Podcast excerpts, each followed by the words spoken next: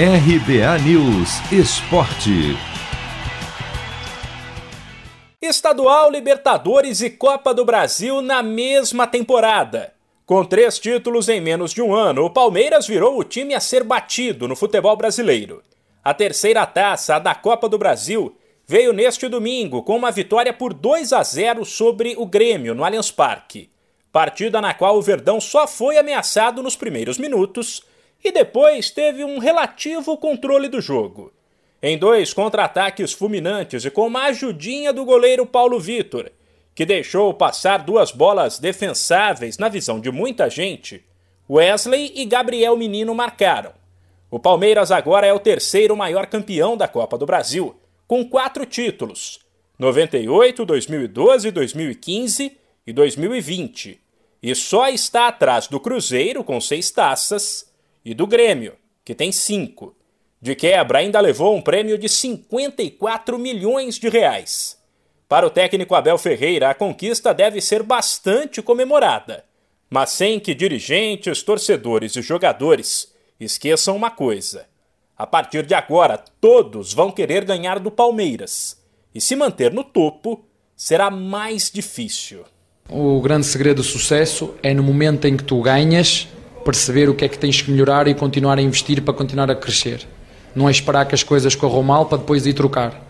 E é nestes momentos que realmente é preciso perceber o que é que é preciso continuar uh, a apostar para continuar a fazer este clube crescer. E porquê? Porque a partir de agora passamos a ser um alvo.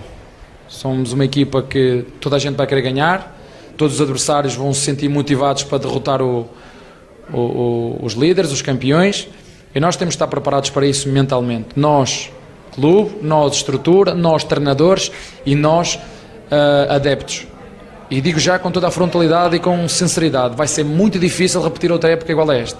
E é bom que as pessoas tenham essa noção. Agora o que nós vamos fazer, e aí é a minha obrigação da estrutura e de todos os nossos patrocinadores também, criar todas as condições para que esta equipa continue a crescer. Do lado perdedor, o clima era de lamentação depois do jogo com direito a pedido de desculpas feito pelo técnico Renato Portaluppi, que assim como Abel Ferreira fez um alerta, mas sem entrar em detalhes.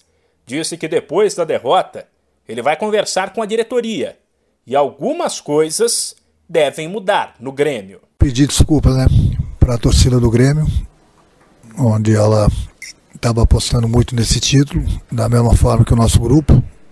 Infelizmente a gente não conseguiu dar essa alegria a ela é, até por causa desse sofrimento, por causa da, da, da, pandemia. Eu tenho trocado bastante ideias com, com o presidente, então nessas horas aqui é ter cabeça tranquila, fresca, é, e a partir da manhã a gente começa a tomar algumas providências. Não adianta a gente tomar as providências de, de cabeça quente, aquilo que eu falei, é importante a gente tenha trocado ideias, a gente sabe muito bem o que deve ser feito e a gente vai fazer. Vale destacar que o tricolor gaúcho não tem muito tempo para se lamentar, não. Sem o título da Copa do Brasil, ele terá que disputar a pré-Libertadores. E tem jogo já na quarta-feira contra o desconhecido Ayacucho, do Peru. Se você quer começar a investir de um jeito fácil e sem riscos, faça uma poupança no Sicredi. As pequenas economias do seu dia a dia vão se transformar na segurança do presente e do futuro. Separe um valor todos os meses e invista em você. Poupe com o Sicredi, pois gente que coopera cresce. De São Paulo, Humberto Ferretti.